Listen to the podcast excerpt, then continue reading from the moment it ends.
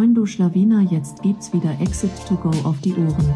Das ist der Amazon Podcast, in dem dir Dustin und Johannes zeigen, wie sie Amazon Unternehmen aufbauen und anschließend verkaufen. Moin zusammen und willkommen zu einer neuen Episode von Exit to Go. Heute zu Gast äh, Samuel Peto. Äh, ich hole mal ganz kurz aus, denn Samuel kenne ich über Lukas. So, Lukas vielleicht der eine oder andere, der hier schon mal zugehört hat, weiß auf jeden Fall einer unserer guten Kollegen. Und Lukas arbeitet jetzt in der Firma von Samuel, nämlich True Nature. True Nature, vom Namen macht es da vielleicht bei dem einen oder anderen schon Klick, mittlerweile eine etwas größere Marke auf Amazon, die Nahrungsergänzungsmittel vertreibt. Und wir wollten schon immer mal eine Brand in den Podcast bringen, die NEMs vertreibt, weil wir genau, genau wissen, wie umkämpft und doch wie schwer diese Nische ist und da vor allem auch zu dominieren. Ähm, und deswegen haben wir uns gedacht, jo, schnappen wir uns doch mal den Sam und äh, quatschen äh, über NEMs. Deswegen äh, moin und willkommen, Sam. Ja, vielen Dank. Ich freue mich sehr, bei euch im, äh, zu Gast zu sein. Sehr, sehr gerne. Ähm, jo, Sam, sollen wir ein bisschen ausholen? Also, ich weiß ja auch, dass ihr quasi vor Nahrungsergänzungsmittel ein bisschen andere Produkte hattet, auch so ein bisschen im Fahrradbereich. Fun Fact: äh, Ich hatte ja auch mal selbst äh, das eine oder andere Fahrradprodukt, ähm, ja.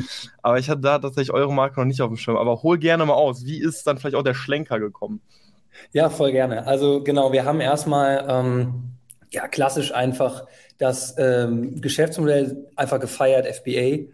Und ähm, dann gesagt, also ich, ich fand es nice, wollte starten, äh, war so begeistert, dass ich noch meinen Bruder überzeugt habe und dann haben wir eben zusammen gegründet und äh, der hat dafür auch seine alte Firma aufgegeben quasi. Ähm, und äh, haben dann gesagt, lass mal verschiedene Bereiche testen, verschiedene Kategorien testen. Ähm, da unter anderem eben genau Fahrradzubehör, äh, aber auch äh, Rettungsdecken, ähm, mhm. also Medizin, Medizinzubehör, ähm, ein bisschen Naturkosmetik, sage ich mal, oder Kos Kosmetik. Äh, da haben wir zum Beispiel äh, Seifensäckchen und Wattestäbchen äh, aus Bambus. Ähm, kleiner Fun Fact, die haben wir schon unter der Brand, also diese beiden Produkte, unter der Brand True Nature äh, gelauncht. Äh, damals also mit der Vision, eher da irgendwie so eine Kosmetik-Brand draus zu machen.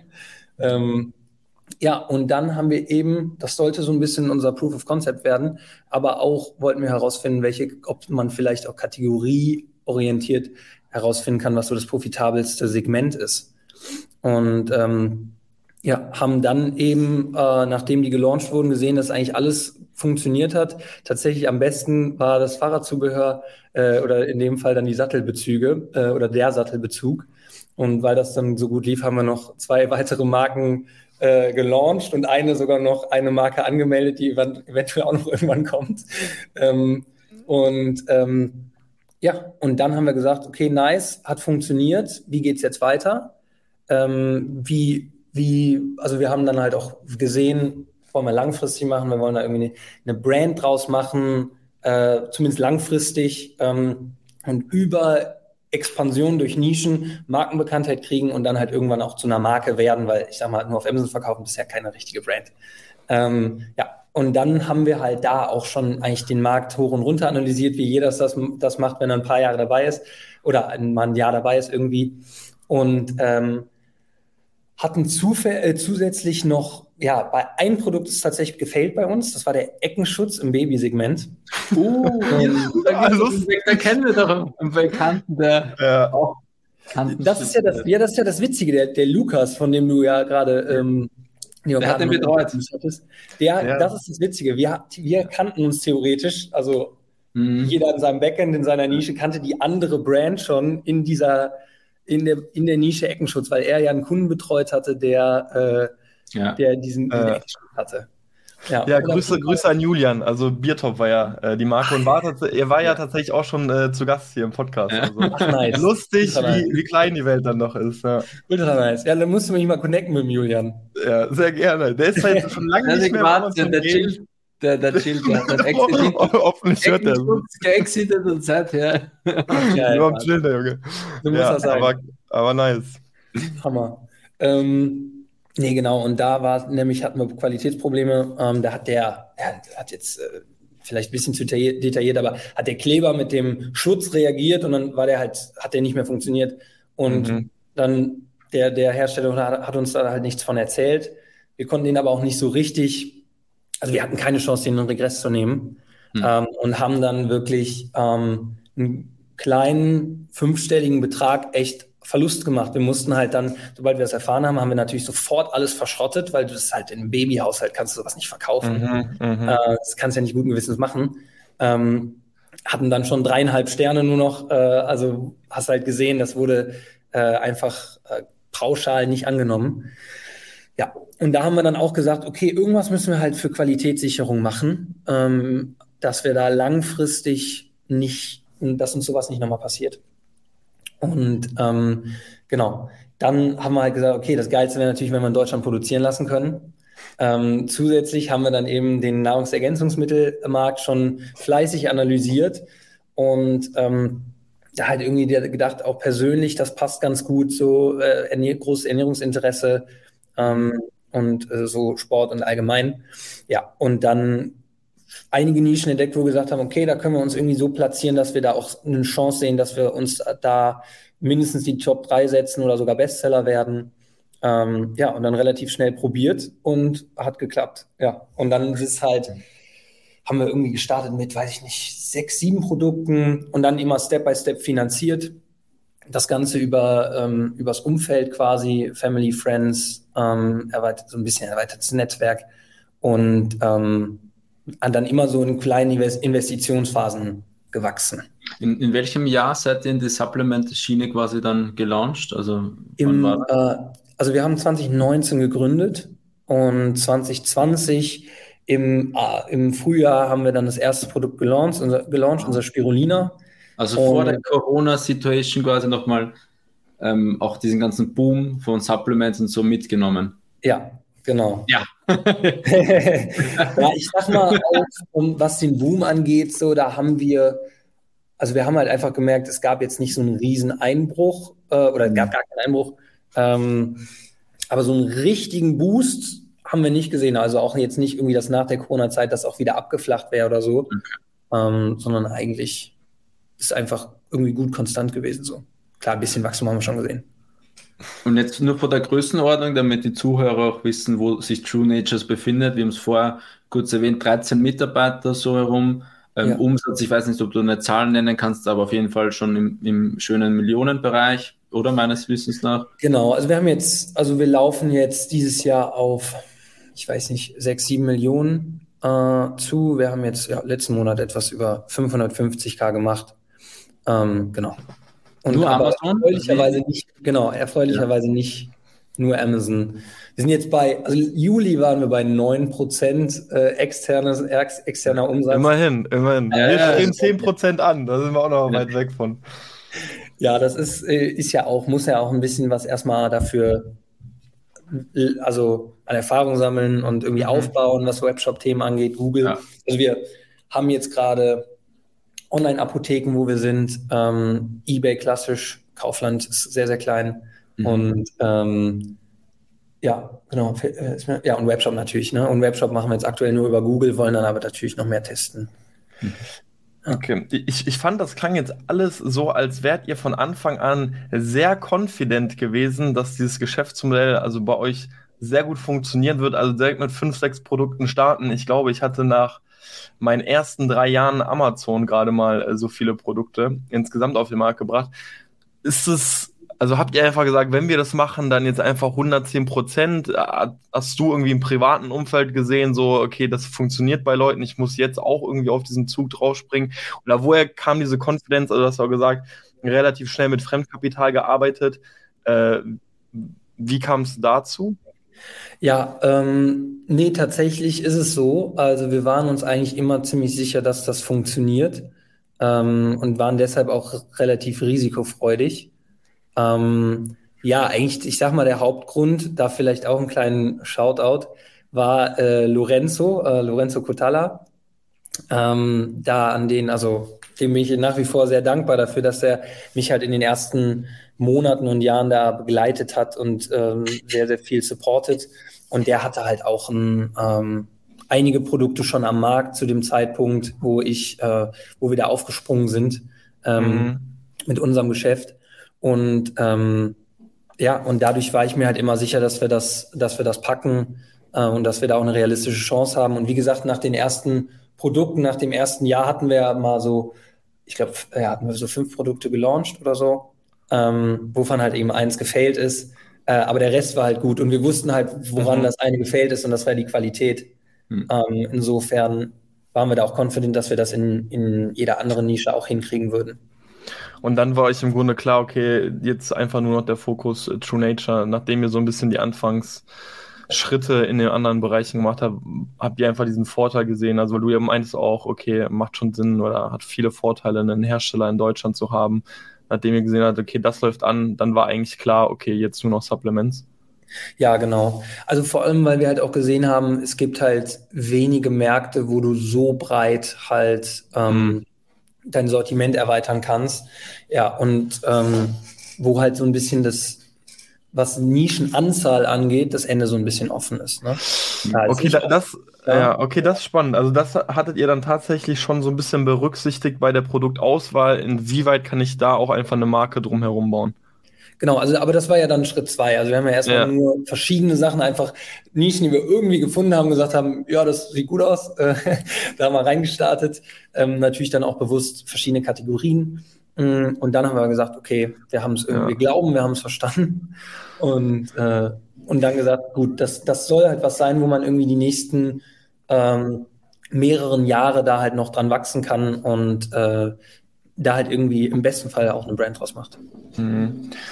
Ja, ich meine, zu Beginn ist ja auch ganz häufig einfach so viel einfach machen. Ne? Das ist gar nicht mit so viel mhm. Denken verbunden, wie man manchmal denkt. Also ich meine, heute hast du die Idee und morgen denkst du so, ja, das wäre auch eine spannende Nische, wenn ich einfach in einen komplett anderen Markt reingehe. Deswegen am Anfang ist schon noch sehr viel links, rechts. Äh, und äh, das war bei uns tatsächlich nicht anders, zumindest mit der ersten Marke, mit der zweiten. Ja. Selbst bei der zweiten Marke jetzt ja. so, sind wir immer noch manchmal so unterwegs, dass wir uns fragen, so äh, können wir diese Produkte noch dem dazu nehmen, auch wenn dieses dieser ja. Blick ein bisschen eingeschränkt ist, sage ich jetzt mal. Ja, ich verstehe das total. Wir hatten auch so, so viele ähm, Ab Abweichungen von dem ursprünglich geplanten Weg. Wir haben, mhm. ich weiß nicht, ob ihr hier Kindle Publishing, dieses Thema, das ja, ja, da sind wir auch einmal komplett eingestiegen. Und, Ach krass, äh, ihr habt auch äh, Bücher, Bücher gemacht.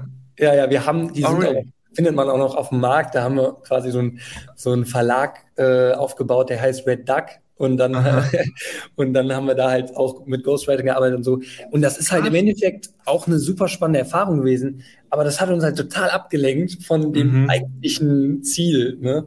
Und das ist uns halt auch öfter passiert. Äh, absolut. Und das, das lernst du halt nur, wenn, du's, wenn, du's, wenn du ein paar Mal diese, das sind keine Fehltritte, das sind ja alles Learnings. Aber ja. ähm, wenn du es ein paar Mal gemacht hast, dann merkst du irgendwann, okay, ich kann jetzt auch guten Gewissens Nein sagen zu Sachen ja, äh, ja. ich halt mal die Fehler gemacht habe. Also was ist, die, was ist ja, denn jetzt so dein Fokusthema? Weil du gemeint hast, boah, du, du tanzt doch gerne auf mehreren Hochzeiten oder hat so gewirkt. Woran arbeitest du denn jetzt, oder wo, wo, ist, wo ist denn jetzt euer Leverage gerade? Ist es neue Produkte? Ist es ähm, Pan-EU? Ich glaube, ihr macht noch nicht Pan-EU, oder? oder? Doch, doch. Wie, was seid ihr schon Pan-EU? Genau, okay. wir sind ähm, in äh, Italien und Frankreich ähm, seit einigen Monaten und da ähm, aber jetzt über ein paar Monate hinweg haben jetzt die Produkte, haben wir das Sortiment aus Deutschland halt jetzt auf die anderen Märkte gebracht, Step by Step. Und ähm, genau, das ist halt gerade noch das, das aktuell, aktuelle Emsen-Projekt, ähm, was, was jetzt aktiv läuft. Äh, Spanien soll jetzt ähm, Mitte September, Ende September äh, anlaufen, die ersten Produkte. Ja, und das ist aber eigentlich ganz cool für unseren Markt. Ähm, da können wir nochmal mit 50 bis 60 Prozent Wachstum rechnen. Mhm. Space Codes macht ihr das oder macht ihr das oder habt ihr das selber alles? Macht ihr die Abwicklung mit Space Codes oder habt ihr die Abwicklung selber? Nee, die machen wir selber, genau. Also, genau. Und wir sind jetzt auch schon bei, mit Italien und Frankreich kumuliert. Ich würde sagen, bei 130, 140 brutto ungefähr. Äh, also, das, äh, wird langsam. Das ist ganz cool eigentlich. Und die nächsten okay. Wachstumsschritte sind einfach neue Produkte und oder genau, also wie kommst du auf die 10 Millionen Revenue? Ja, ja, stimmt. Also, sag nochmal deine Frage. Wie kommst du, wie wirst du, wie planst du achtstellig zu werden zum Beispiel? Also wie, was ist so die Roadmap?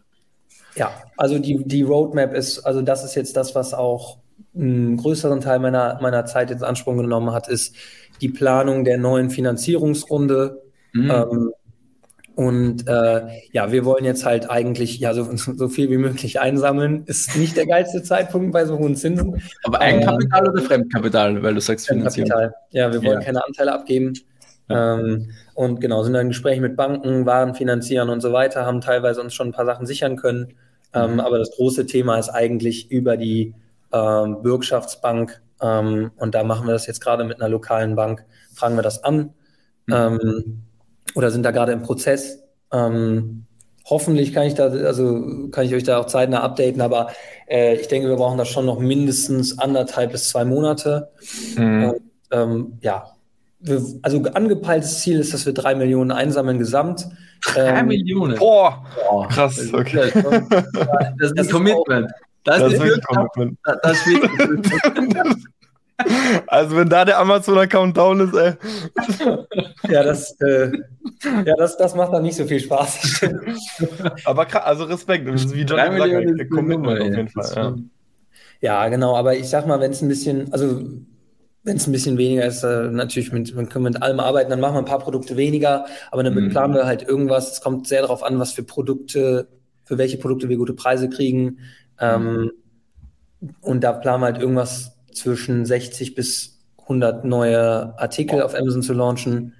Ähm, ja, ich habe mir auch vorher mal Gedanken gemacht, irgendwie, ja, das mache ich da jetzt irgendwie ein Geheimnis draus oder was. Also im Endeffekt, selbst wenn jetzt irgendwelche Konkurrenten zuhören, jeder weiß, dass jeder so schnell wie möglich seine, seine Nischen launchen will. Und mhm. äh, deswegen finde ich das auch gut, da transparent zu sein. Ähm, ich werde jetzt natürlich nicht sagen, welche Nischen, aber das ist im Zweifel weiß das eh jeder Konkurrent, der da irgendwie am Start ist. Ja. Und ähm, nee, genau. Und das aber dann auch nicht nur auf Amazon, sondern eben auch auf den anderen deutschen mhm. Kanälen, ähm, aber limitiert erstmal aufs Land Deutschland, äh, damit wir nicht äh, die vierfache Anzahl äh, oder dann nochmal zusätzlich dreifache Anzahl an Listings launchen müssen in mhm. drei verschiedenen Marktplätzen, sondern halt erstmal nur Deutschland. Ähm. Und auch die Launches wär, würden dann Step by Step geplant werden, dass wir halt nicht zu viel auf einmal machen, dass die Qualität auch gesichert ist. Ja. Und wird das Kapital wirklich dann größtenteils einfach nur für neue Produkte eingesetzt oder ist es dann auch so ein bisschen, ist, also ihr seid ja auch stark im Mitarbeiter- oder im Teamaufbau, sage ich mal, ist, ist das auch schon so ein bisschen mit berücksichtigt oder ist das wirklich jetzt 80, 90 Prozent einfach für die Produkte? Ähm, das ist zu 100 Prozent für Produktlaunches. 100 Prozent Produkte. Wirklich. Okay, das ist wirklich krass. Achso, oder warte, sorry, meinst du damit, quasi. Also das, das Geld, was ihr raisen wollt, ja. wo ist es wirklich alles für 100% nur für neue Produkte? Ist, also ich sag mal so, also ich sag mal einfach so, wir wollen, dass wir nutzen das Geld für die Erweiterung, einzig und allein für die Erweiterung der Produkte. Dafür brauchen wir aber natürlich auch neue, also teilweise neue Mitarbeiter. Wir brauchen mhm.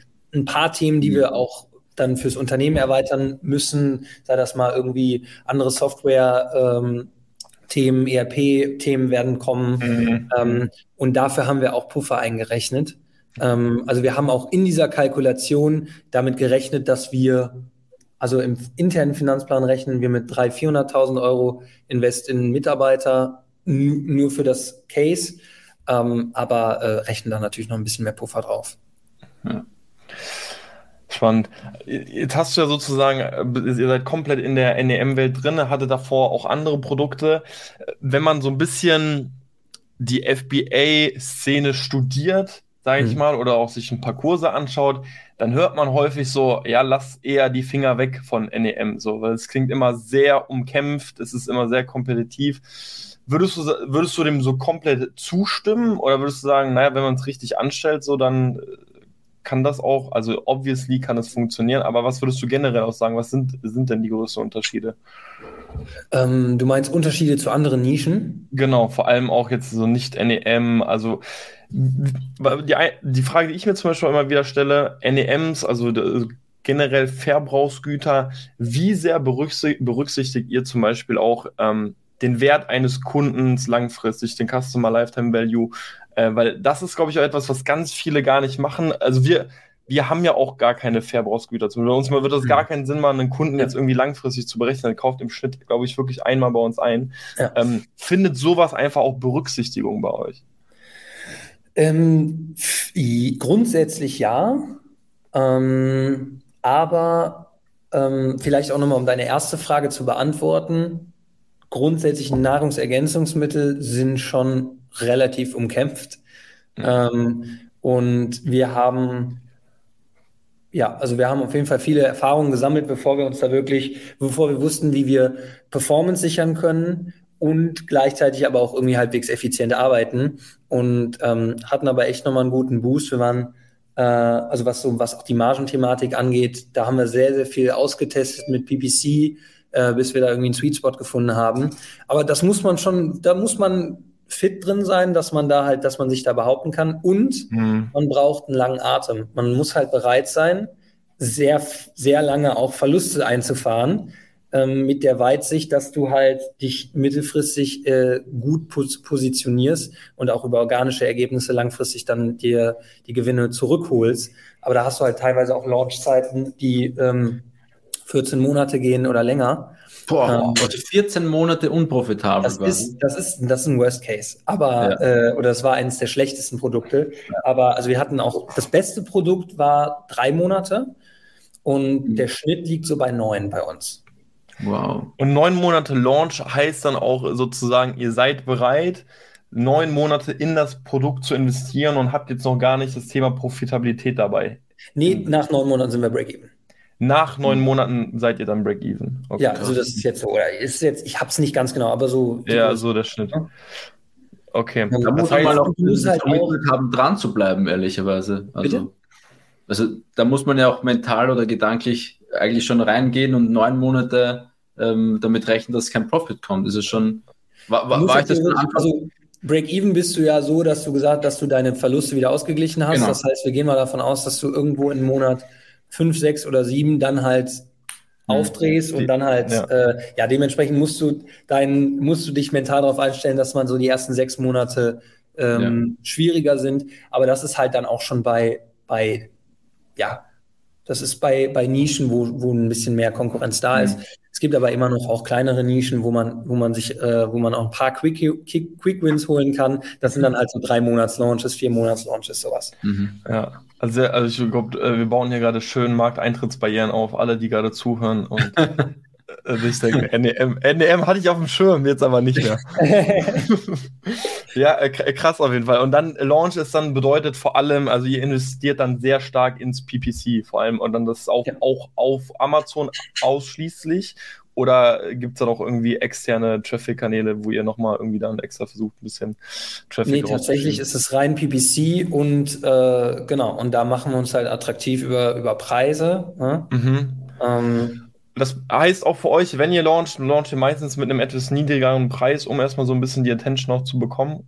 Ja, also wir machen es mittlerweile, wir machen sehr viele Preistests am Anfang. Also wir launchen erstmal immer mit einem etwas höheren Preis, gucken, mhm. äh, wie läuft das an, ein paar Tage, dann, äh, dann, dann, dann testen wir mindestens, ich sag mal so drei, vier Price Points, ähm, um dann zu sagen, okay, hier haben wir so die besten Chancen, aber es ist halt immer schon ein gutes Stück unterm Zielpreis. Das ist immer so. Hm. Ja.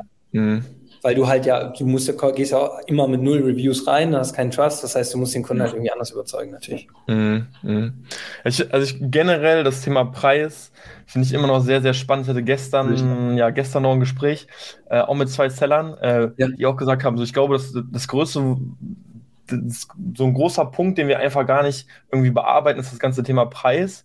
Haben wir auch gesehen, die, haben den, die sind mit diesem Preis auf den Markt gekommen und haben den seitdem gleich gelassen. Das ist Nein. über ein Jahr, glaube ich, her. Und finde ich schon spannend. Also manchmal weiß man ja gar nicht, was lässt man liegen oder man, finde ich, manchmal fängt man an, so eine subjektive Meinung dazu zu haben, so, ja, ich habe jetzt, ich kann jetzt nicht ein Euro mehr verlangen, so, das sieht ja jeder Kunde, sondern hat man so eine verzerrte Sicht und betrachtet das teilweise gar nicht mehr objektiv. Aber ich finde es einen sehr interessanten Ansatz, mhm. mit einem höheren Preis reinzugehen. Ich glaube, das machen dann doch äh, relativ viele auch nicht. Also dieses klassische, ich fange mit einem niedrigeren an, weil, mhm. wie du ja auch gesagt hast, keine Reviews und so, das kennt man ja schon, aber mit einem teureren rein, auch ein interessanter Ansatz, muss man zugeben.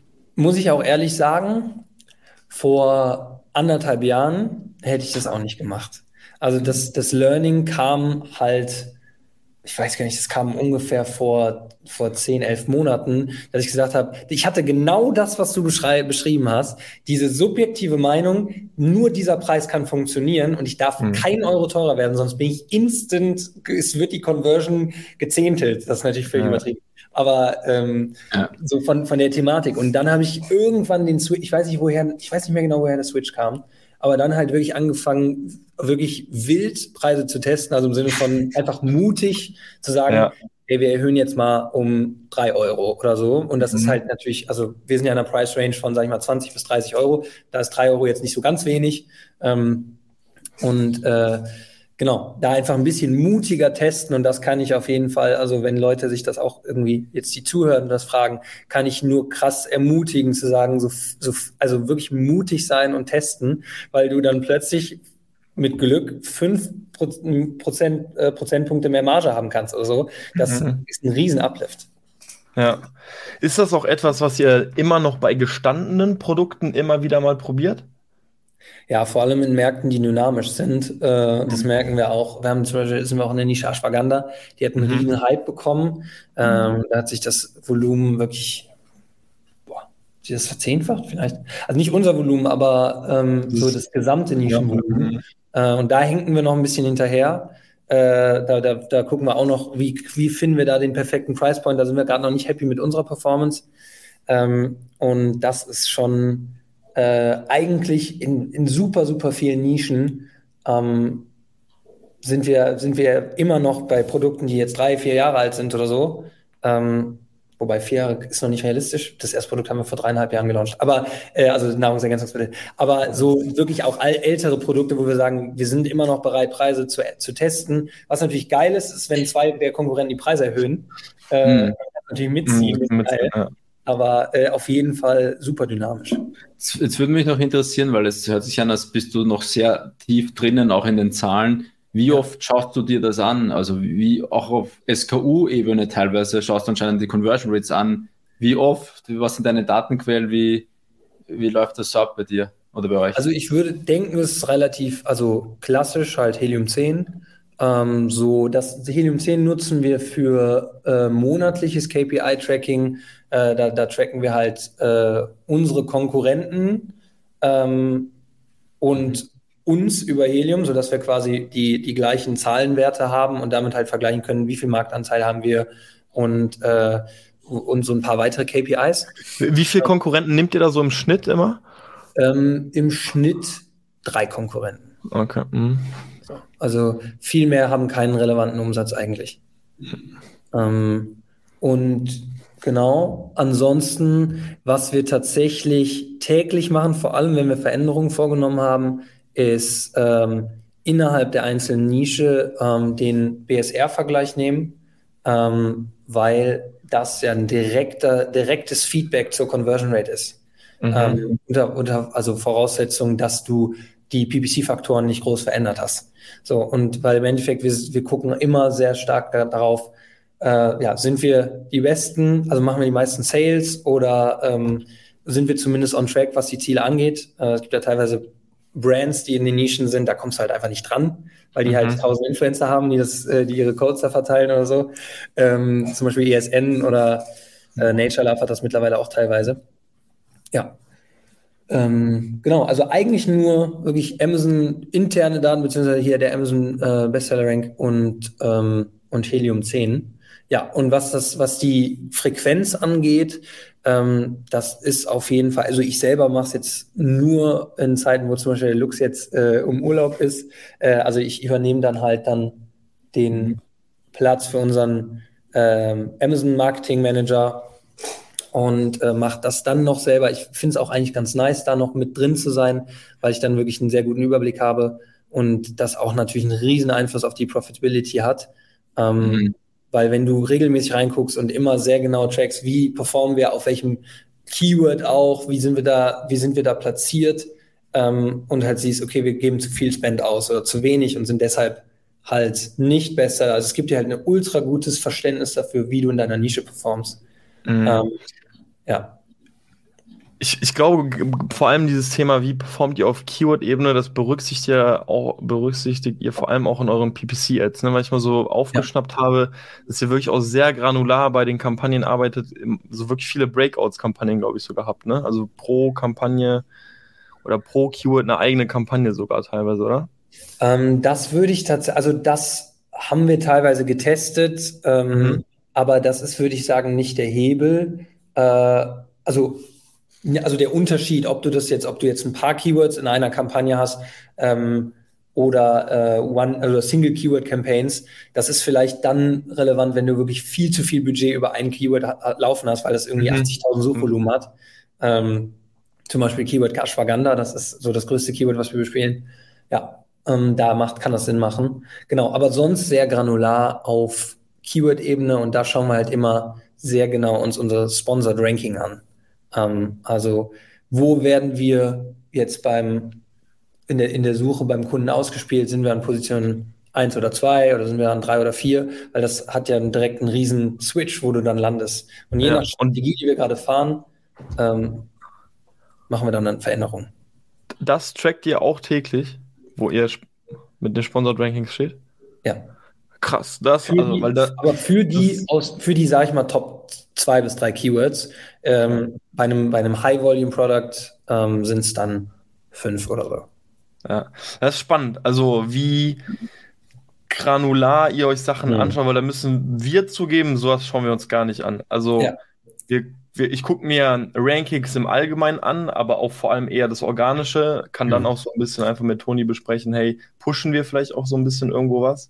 Ja. Äh, aber auf Tagesebene, wo steht man sponsort, äh, schon sehr interessanter Ansatz auch. Also ihr habt dann ja auch viel schneller auf dem Schirm, auch wenn, wenn vielleicht irgendwie man sieht bei der Konkurrenz, vielleicht schaltet die vom PPC jetzt was, irgendwie was runter oder geht vielleicht sogar out of stock. Ähm, aber ja, in so einem umkämpften Markt kann ich mir schon mhm. vorstellen, dass es eben dann auch wirklich Sinn macht und vor allem einen Unterschied macht. Ich meine, ich habe jetzt nicht das genau. Volumen Ashwagandha im Kopf, aber es wird wahrscheinlich über 30.000 sein. Ja, also ähm, das, das wichtige, das größte Keyword hat 80.000. 80.000. Also ja. das ist nicht, also nicht jeden Monat, aber das also die Größenordnung. Ne? Hast du mal ja. 50.000, 80.000. Das ist schon. Das sind schon große Märkte. Ja. Und also gerade bei den Produkten, ihr setzt ja derzeit noch so verstärkt auf eure so, so eine Monoproduktstrategie, also häufig eben reines Ashwagandha, ja. reine grünen Lippenmuscheln oder so habt ihr, glaube ich, auch. Ja, ja ähm, genau. Äh, was, äh, wie ist da so auch dieser Prozess oder auch für uns ein bisschen in diesen Auswahlprozess ein? Also wir haben zum Beispiel nämlich auch für uns wirklich so ein, so ein Excel-Sheet erstellt. Ähm, mhm. Das haben wir auch mal hier im Podcast geteilt, wo am Ende so ein Score rauskommt, wo wir sagen, hey, wie attraktiv ist diese Nische? Habt ihr auch so etwas für euch? Oder wie wählt ihr die Produkte aus? Also wir haben jetzt halt über die mittlerweile ja Jahre, ähm, alle Nischen gesammelt, die für uns in Frage kommen. Mhm. Ähm, wir sind jetzt auf 193 gekommen äh, und ich denke, das wird, könnte auch Krass. noch steigen. Ähm, also 100, ganz kurz zum Verständnis, das sind ja. wie, wie im Grunde 193 Monoprodukte oder wie, was verstehst du unter? Ja, genau, also es gibt Produkte, die haben dann zwei, drei Ingredients, aber 193 aber verschiedene äh, Amazon-Listings und Amazon-Nischen, in denen Aha. wir Krass, krass, hätte ich gar nicht gedacht, dass es so groß dann ist. Ey. Ja. Ja, und da, also ich meine, da gibt es halt von bis. Da hast du Nischen, die machen 3000 Euro Umsatz.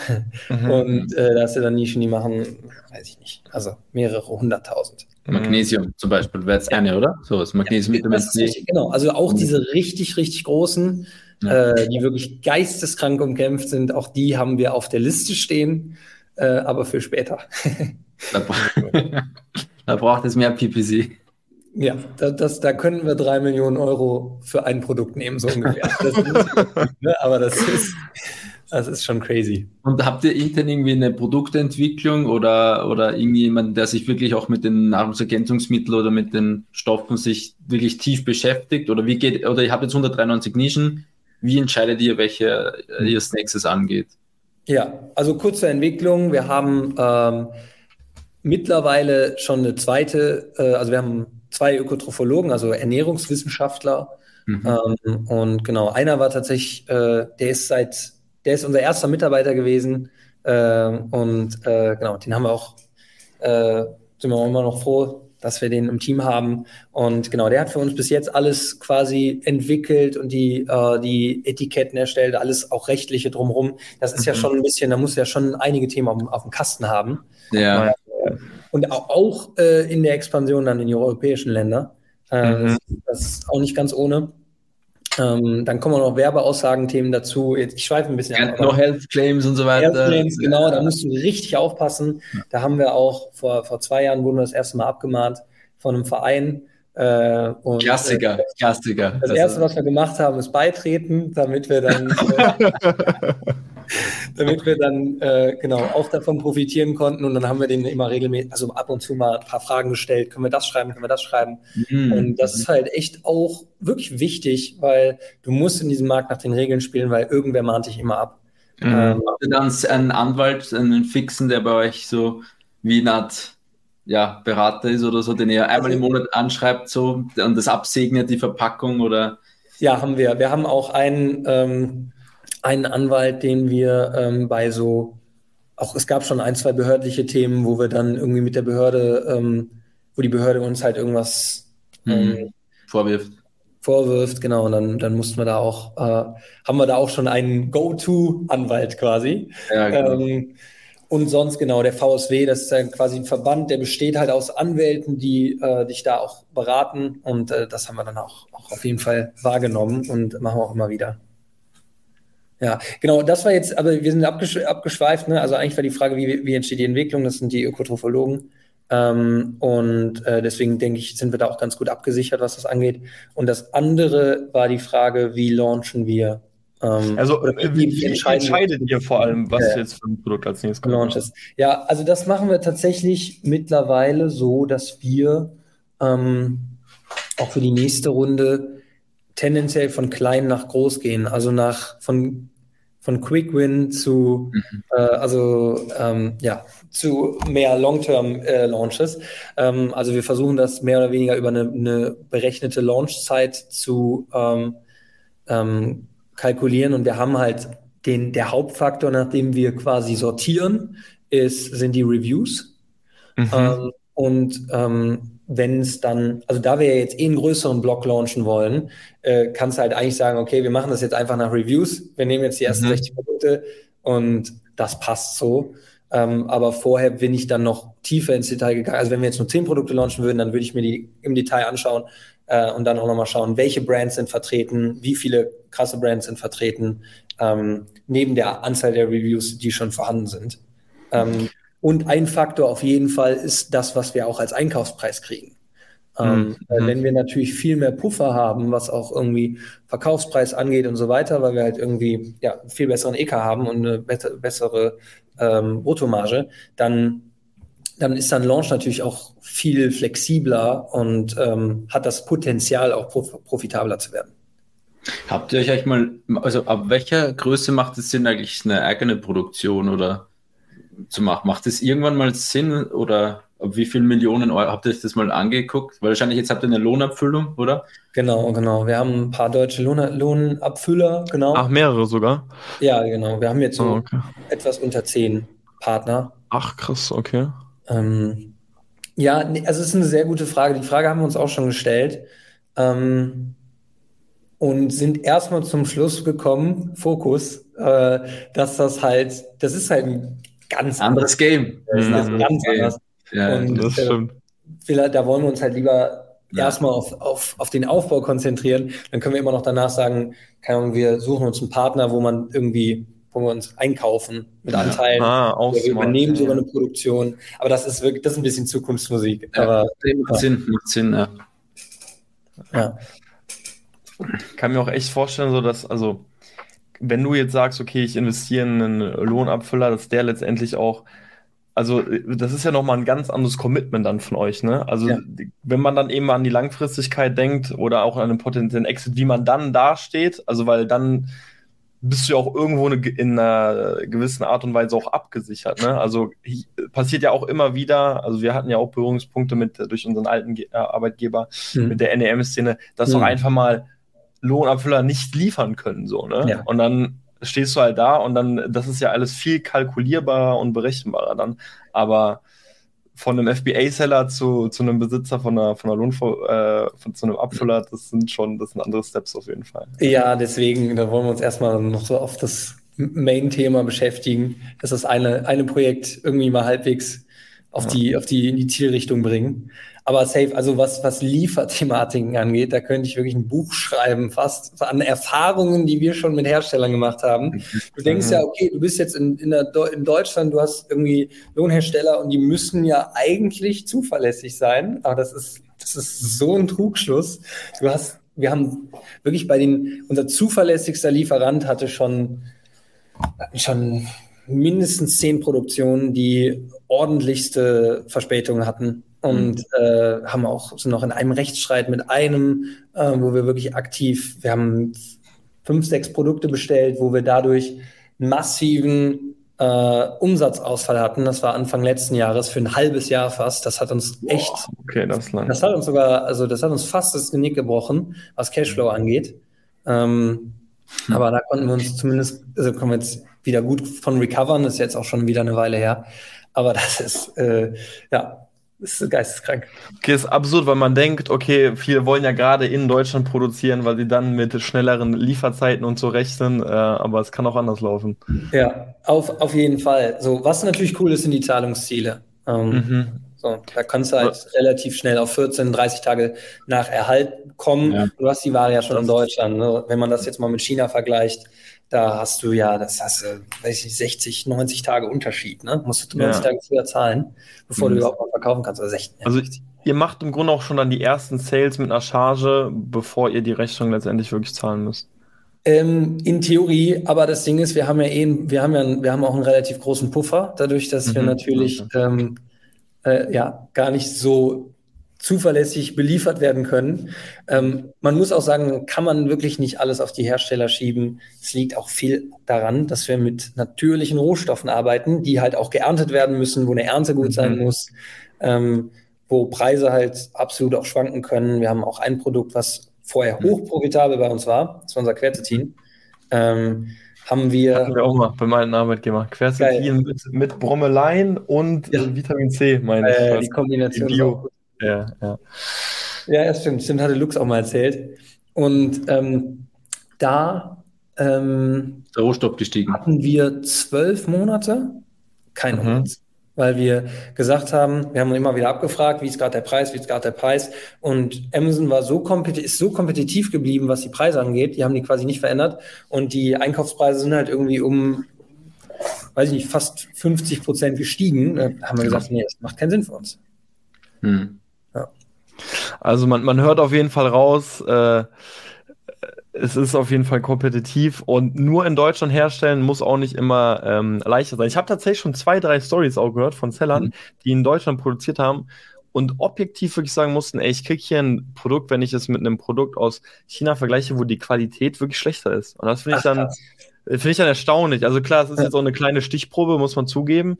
Ja. Aber ne, Made in Germany ist auch irgendwo ein Standing, ähm, dass da auch mal die Qualität schlechter sein kann. Ich will es auch nicht irgendwie pauschalisieren, aber ja. äh, soll es auch geben. Ne. Ja, dann, absolut. Ein Thema, was uns wirklich auch noch sehr interessiert, ähm, was ja sicherlich bei euch auch in den letzten Monaten äh, wahrscheinlich auch einfach immer vermehrt war und was bei dir und sicherlich deinem Bruder immer wieder äh, diskutiert wurde, das ganze Thema, äh, Thema Teamaufbau. Ähm, ja. Wie seid ihr das angegangen? Ich glaube, du hast gerade erzählt, dein euer erster Mitarbeiter, von dem hast du gerade erzählt, war Einkäufer ja. oder ist äh, nee, Ernährungswissenschaftler. Ernährungswissenschaftler, der, okay, das war euer erster Mitarbeiter. Wie habt ihr euch dazu entschlossen? Also warum habt ihr gesagt, okay, das ist die erste Stelle, die wir bei uns besetzen wollen? Und wie habt ihr den gefunden und ausgewählt? Ja, und ja. du hast ihn anscheinend sehr gelobt, also, hab, also vorhin so ein bisschen, wie, ja. wie, wie ist man, hat man den auch gefunden und dann auch schon, ja, also auch dann, wie war das euer Prozess? Ja, voll. Ähm, also wir haben den äh, ziemlich sicher über Indeed gefunden. Ähm, das ist so eigentlich unsere Standardplattform.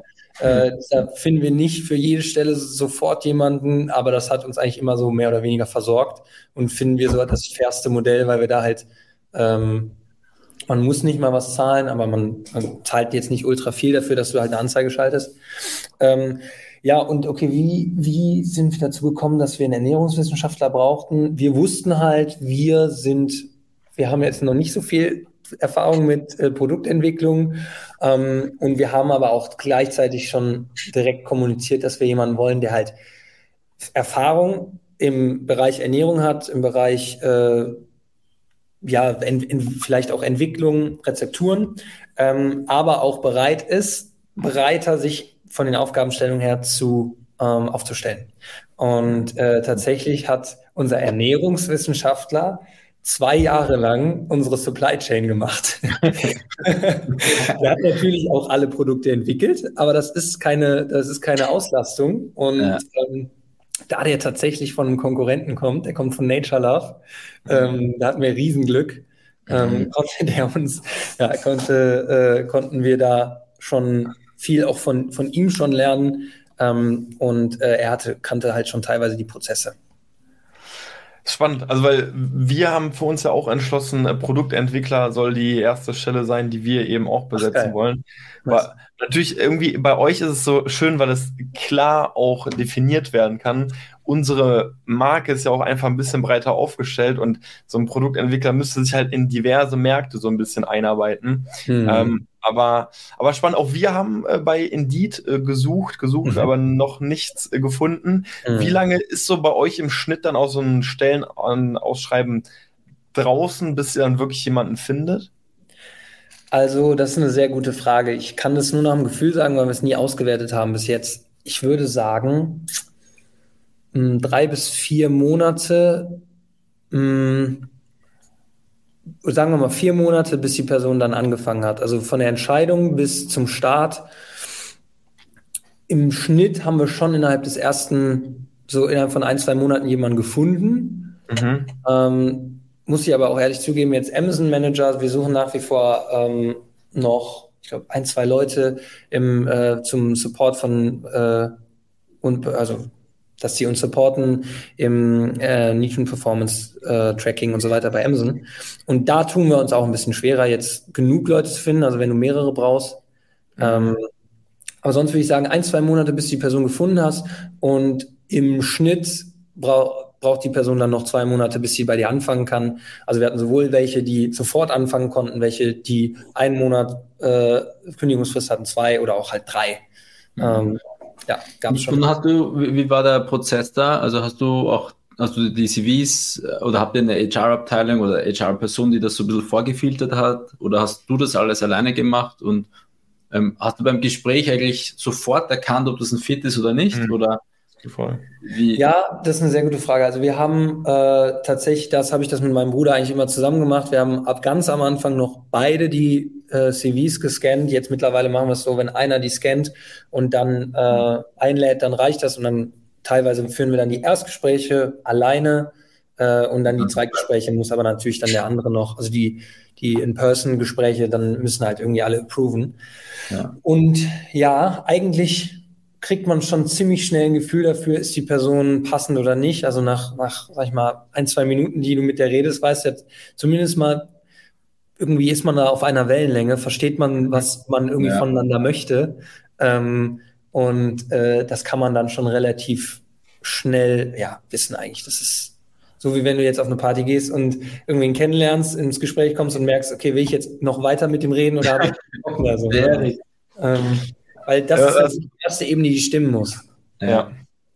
Das, das war so lustig, weil wir hatten halt einfach die ersten Gespräche und also bei, bei zwei war so ein echt nach so drei, vier Minuten klar, so, das ist eigentlich jetzt so ein höfliches äh, Abfragen, mhm. so, aber eigentlich ist so klar, also irgendwie kommt der gar nicht so an, so, ne? ähm, aber ja, das, das gibt es auf jeden Fall auch. Dann ja, ist interessant. Ist interessant zu hören. Aber habt ihr dann für euch auch da wirklich so einen Prozess, den diese Person durchlaufen muss, wo du sagst, okay, das Erstgespräch, also wir haben zum Beispiel jetzt auch überlegt, ähm, ich weiß gar nicht, irgendeiner hat uns das auch empfohlen, äh, macht vor allem auch so Case Studies, also schickt den Cases zu, wie würdest du was bearbeiten. Ja. Ähm, habt ihr auch sowas, also interne Prozesse, die unbedingt erfüllt sein müssen, damit die Person anfangen kann? Ja, genau. Aber das ist jetzt noch nicht so professionalisiert, aber was wir halt mittlerweile machen für ähm, eigentlich fast alle Bereiche, ist, äh, dass wir mittlerweile eine Aufgabe definieren, so dass wir mhm. halt daran, also genau die gleiche für alle Bewerber, so dass wir dann eben vergleichen können, wer hat uns irgendwie am meisten überzeugt mit seinen Gedanken, mit seinen Ideen, mhm. auch wenn es wenn es vielleicht ein neues, neuer Themenbereich ist. Mhm. Also sagen wir mal, der hat irgendwie Marketing studiert, das ist jetzt die Anforderung, aber halt keine Praxiserfahrung, dann ist Amazon ja für den erstmal neu. Mhm. Äh, dass man da halt irgendwie sagt, okay, hier, das und das sind die, das sind die Gegebenheiten, ähm, was sind deine Eindrücke, warum der und der Konkurrent besser performt oder der mhm. und der mhm. schlechter und ähm, einfach nur so eine grobe analytische Fähigkeit auch mal zu tracken. So, jetzt, jetzt mal bei Marketing. Ja, Klingt banal, aber ich finde es sehr gut äh, zu sagen, die kriegt dieselbe Aufgabe. Also das macht genau. äh, das macht es absolut vergleichbar so, ne? Weil wenn genau. du jetzt irgendwie zwei verschiedene, ja, vielleicht, ja, das ist schon, finde ich gut, habe ich gar nicht dran gedacht. Und dann, wie viele Gespräche gibt es dann so im Schnitt, äh, bis die, bis ihr dann sagt, ist ein Go oder ein No-Go? Also tatsächlich ist es so, es muss halt im Endeffekt die Person, die auf, also die, die Anforderungen erfüllen. Teilweise hast du also haben wir nicht den Luxus, irgendwie zehn Leute einzuladen. Äh, mhm. Wenn halt nur drei Leute zusagen, dann musst du halt hoffen, dass einer von denen die Anforderungen erfüllt und sonst suchst du halt weiter. Ja. So, also, und das ist ja auch, das ist ja so gesehen dann schon die, die Realität, weil du musst halt immer noch gucken, dass du, ja, du nimmst jemanden, wenn der passt, aber du kannst, hast meistens nicht den Luxus, dass du so viele Bewerbungen hast, dass du es vergleichen kannst. Zumindest wenn du noch eine, eine, eine Brand oder eine Company bist, die jetzt nicht ultra bekannt ist, wie, weiß ich nicht, Snox, die können sich sicherlich jeden aussuchen, mhm. ähm, der sich irgendwie bei denen bewirbt und die haben sicherlich auch super viele Bewerbungen. Aber ähm, wenn man jetzt noch nicht so ultra bekannt ist, dann ja. Ja, stimmt. Muss man darauf achten. Also die Message ist nicht, dass wir jemanden also nehmen, wen wir kriegen, sondern dass es halt äh, aber nicht immer ähm, sofort aber, genug Vergleichbarkeit gibt. Ja. ja. aber es muss für euch schon auch immer zu 100 Prozent sein, so ein Go sein. Also ihr müsst von beiden sein, euch einfach absolut sicher sein oder sagt ihr immer noch so, naja, es gibt ja auch eine Probezeit, äh, könnt ihr mal probieren. Ja, also tatsächlich ähm, haben wir auch schon äh, in der Vergangenheit solche Entscheidungen getroffen bei einer ein, also teilweise auch einer 80-prozentigen Sicherheit, sogar was ja jetzt auch gar nicht so ultra hoch ist. Ähm, und ähm, hat dann auch gepasst. Bei einer gewissen oder? Größe ist es halt auch die Frage, also willst du nur A-Player oder reichen die halt auch, äh, weiß ich nicht, B-Player, ähm, mhm. die halt auch genügsamer sind vielleicht, ähm, weil viele Leute, die super smart sind, die wollen halt auch richtig vorankommen. Und das musst du ja auch karrieretechnisch im Unternehmen erstmal bewerkstelligen.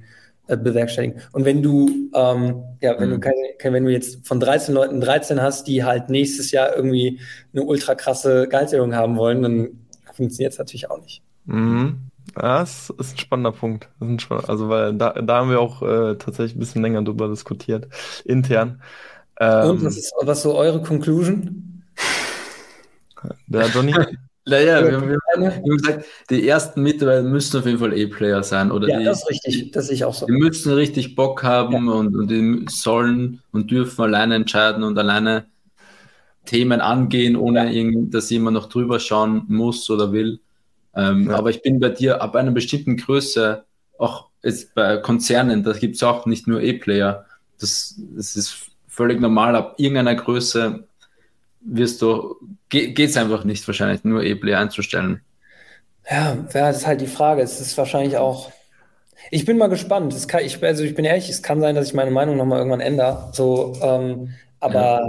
aktuell ist es halt auch so, wenn wir das nicht auch in Kauf nehmen würden, dann dann hätten wir halt irgendwie Kapazitätsmangel teilweise, weil dann nicht genug Bewerbungen da sind oder so. Da musst du halt auch überlegen, nehme ich dann lieber jetzt eine 80-prozentige Stelle oder 80-prozentige Person äh, und funktioniert auch. Ähm, das ist halt eben die Frage. Ja. Also ich, ich glaube auch, dass gerade zu Beginn diese A-Player oder vor allem einfach extrem motivierte Mitarbeiter wichtig sind. Ja. Weil es war gerade spannend zu hören, du hast auch gesagt, der hat bei euch diese Supply Chain übernommen. Und ich glaube, das wird ganz häufig der Fall sein, wann immer du den ersten Mitarbeiter anstellst, wahrscheinlich ist es trotzdem schwer, ihn nur mit einer Stelle zu befüllen. Und er muss einfach so ein bisschen bereit sein, links und rechts einfach auch aktiv zu werden, auch so Sachen mhm. mitzugestalten wollen und nicht, weil wenn dann einer kommt und sagt, ja, aber das ist nicht mein Aufgabenbereich, ist halt schwer, glaube ich, in diesem Startup-Umfeld, wo einfach, naja, wenn drei Leute einfach 100 Prozent ausmachen, so ist halt schwer, dann einer Person nur einen Aufgabenbereich zu ja. geben, weil es einfach noch so viele andere Aufgabenbereiche dann einfach gibt. Und deswegen glaube ich, brauchst du einfach diese, vor allem diese Eigeninitiative beim, beim ersten Mitarbeiter. Weil Zu einfach 100 Prozent stimme ich dir dazu. Also das ist, das muss Voraussetzung sein. Das würde ich auch ganz offen kommunizieren. ähm, in, der, in der Suche bei den ersten Stellen, dass die Leute da bereit sein müssen. Und viele finden es genau deshalb auch geil, bei einem mhm. Startup mhm. zu arbeiten, mhm. weil die halt so breite Einblicke kriegen und halt ultra viel lernen, weil die oft ins kalte Wasser geschubst werden. Das ist so auf jeden Fall das Feedback, was wir sehen. Und das ist auch cool, dann diese Startup-Karte zu spielen. Ähm, ja. So, genau, deswegen. Und das, das muss ich auch sagen, und das, das hat, da hatten wir das Glück für die, für diese Bereiche, sagen wir jetzt, ähm, ähm, ja, äh, Produktentwicklung, Amazon Marketing, Multichannel Marketing, was wir jetzt Anfang des Jahres ausgebaut haben, ähm, und Supply Chain. Das sind so eigentlich die vier Pfeiler. Da haben wir halt, da haben wir halt A-Player. So, also teilweise zwei, teilweise ein, also hauptsächlich nur ein. Und ähm, also so die, die, also mit A-Player mache ich dann wirklich, die dann halt diesen Bereich auch ownen und halt auch so mhm. gefühlt sagen, ich möchte den übernehmen und ich finde es mhm. so geil. Und wenn irgendwas schief läuft, übernehme ich dazu 100% die Verantwortung. Und mhm. das ist so geil, weil du dann halt wirklich merkst, dass du dass das Unternehmen auch ohne dich funktioniert und du auch mhm. mal, das, das merkt man dann irgendwie, wenn man mal Urlaub nimmt. Das habe ich mhm. jetzt zum ersten Mal diesen Sommer gemerkt. Ähm, da konnte ich wirklich zwei Wochen abschalten und musste. Ohne Laptop? Ohne ja, das war die, das die Frage. Ist der Laptop zu Hause geblieben? Ich bin dabei gehabt, das konnte ich noch nicht. ah, so weit doch noch nicht, so weit ist er doch noch nicht. Aber ich habe gestern noch ein Gespräch, auch mit zwei Sellern und die haben auch gesagt, ja. wir sind auch noch nicht so weit, weil die haben jetzt auch, ich weiß nicht, wie viel waren es, Johnny, 16 Mitarbeiter oder so? Ja, ich habe mehr, cool. ja. Und können aber auch noch nicht Urlaub machen, ohne den Laptop nicht mitzunehmen. Ja, ja das ist, ich weiß nicht, ist kann ich auch nicht. Ich will, ich will lieber dabei haben und nicht öffnen. Das hat auf jeden Fall auch jetzt funktioniert. Ähm, Sehr gut. Und das ist dann cool. Dann weißt du irgendwie, okay, das geht in eine richtige Richtung. Ja, 200 Prozent. Okay, ich blicke auf die Uhr. Äh, wir müssen uns so ein bisschen den, äh, dem Ende nähern. Ich will aber noch so ein bisschen diesen äh, so Zukunftsblick äh, wagen äh, mit ja. True Nature. Ähm, letztendlich mit den Finanzierungsrunden, die auch einfach anstehen, klingt das schon noch so, als seid ihr, werdet ihr noch sehr stark einfach im Wachstum, als wolltet ihr noch stark wachsen. So ein Blick, die nächsten zwei, drei Jahre, was glaubst du, wo wird True Nature stehen? Also, was haben wir uns vorgenommen in drei Jahren? Also, ich kann auf jeden Fall sagen, was wir uns in fünf Jahren vorgenommen haben, weil wir glauben, dass es noch so lange braucht. Also, nur ganz kurz, wir sind jetzt gerade ungefähr bei in 12 Prozent unserer der potenziellen Nischen. Ne? Wir haben 23 mhm. Produkte und wir können 193 machen. Und ähm, um die alle zu launchen, brauchen wir 12 bis 15 Millionen Euro.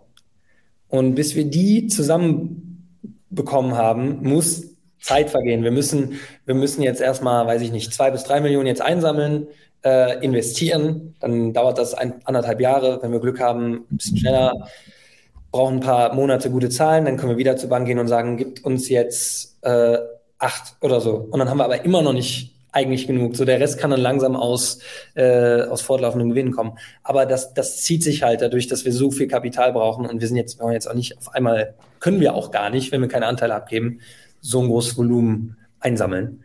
Und äh, genau, also wir wollen in ähm, fünf Jahren über Amazon ähm, in, also äh, auf den wichtigsten europäischen Marktplätzen unter den Top drei Brands für pflanzliche äh, Nahrungsergänzungsmittel und äh, Mikronährstoffe, also Vitamine, Mineralien etc., äh, uns platzieren äh, und quasi jede relevante Nische für uns äh, platzieren. Und da halt ist der Anspruch, das haben wir auch bis jetzt eigentlich immer geschafft, Top 3 zu kommen und dementsprechend dann auch äh, Top 3 äh, als Brand zu werden.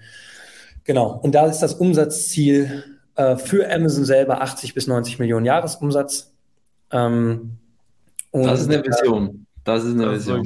Ja. genau, und dann wollen wir halt externen Umsatz, circa 30, dass, dass der externe Umsatz circa 30 Prozent des Gesamtumsatzes ausmacht. Das heißt, in fünf Jahren wollen wir die 100 Millionen auf jeden Fall geknackt haben. Sehr, sehr schön. Dann würde ich sagen, äh, Sam, wir laden dich einfach in fünf Jahren nochmal ein. Ja, und gucken, ähm, wie der Plan so aufgeht.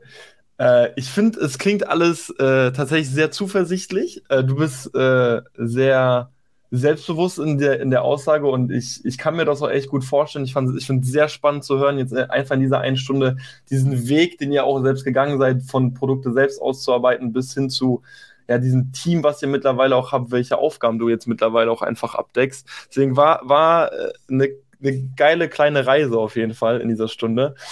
Und ähm, ja, ich würde sagen, vielleicht, wenn irgendwie jemand zuhört, Bock auf True Nature hat, das würde ich jetzt vielleicht einfach noch am Ende anbieten. Dann, ne, warte, wenn jemand Bock als Produktentwickler hat, dann schreibt erstmal uns an, weil wir brauchen, wir brauchen Produktentwickler. Aber falls jemand äh, Bock hat, bei True Nature vielleicht anzufragen, also ihr habt gehört, ihr sucht ja wirklich. Ähm, ja. Ich glaube, ihr bietet nur nicht Remote, ne? Ihr seid vor allem Genau, also wir suchen, äh, das ist uns sehr wichtig, ähm, Leute, die halt zwei bis drei Tage bereit sind, ins Office zu kommen und wir sind, wie gesagt, also wir sind stationiert in Köln. Äh, genau. Nee, aber wir versuchen, wir suchen einen Grafiker, wir suchen äh, Amazon Marketing. Eigentlich Marketing habe ich das Gefühl, werden wir wahrscheinlich jetzt so dauerhaft irgendwen suchen. Auch Praktika, ähm, da suchen wir auch gerade Positionen im Marketing sehr viel. Also genau, wenn irgendwer Interesse hat, super gerne melden. Perfekt. Wo, wo kann sich die Person melden? Ähm, bei, boah, das ist eine gute Frage. Was, was sollte man. Ja, wir einfach, sonst, sonst, packen wir es unten in die äh, Beschreibung. Ja, sonst meine, einfach meine Mail, würde ich sagen, E-Mail dann. Okay, dann packen wir deine E-Mail. Alle, die gerade zuhören, äh, Samuel. At true-nature.de. Wir packen aber nochmal eine separate E-Mail unten in die Beschreibung. Und dementsprechend würde ich sagen, Sam, vielen Dank fürs Vorbeischauen. Ähm, wir werden es äh, spannend mitverfolgen und äh, ich sage bis zur nächsten Folge. Ciao, ciao. Ciao, ciao. Ciao, danke.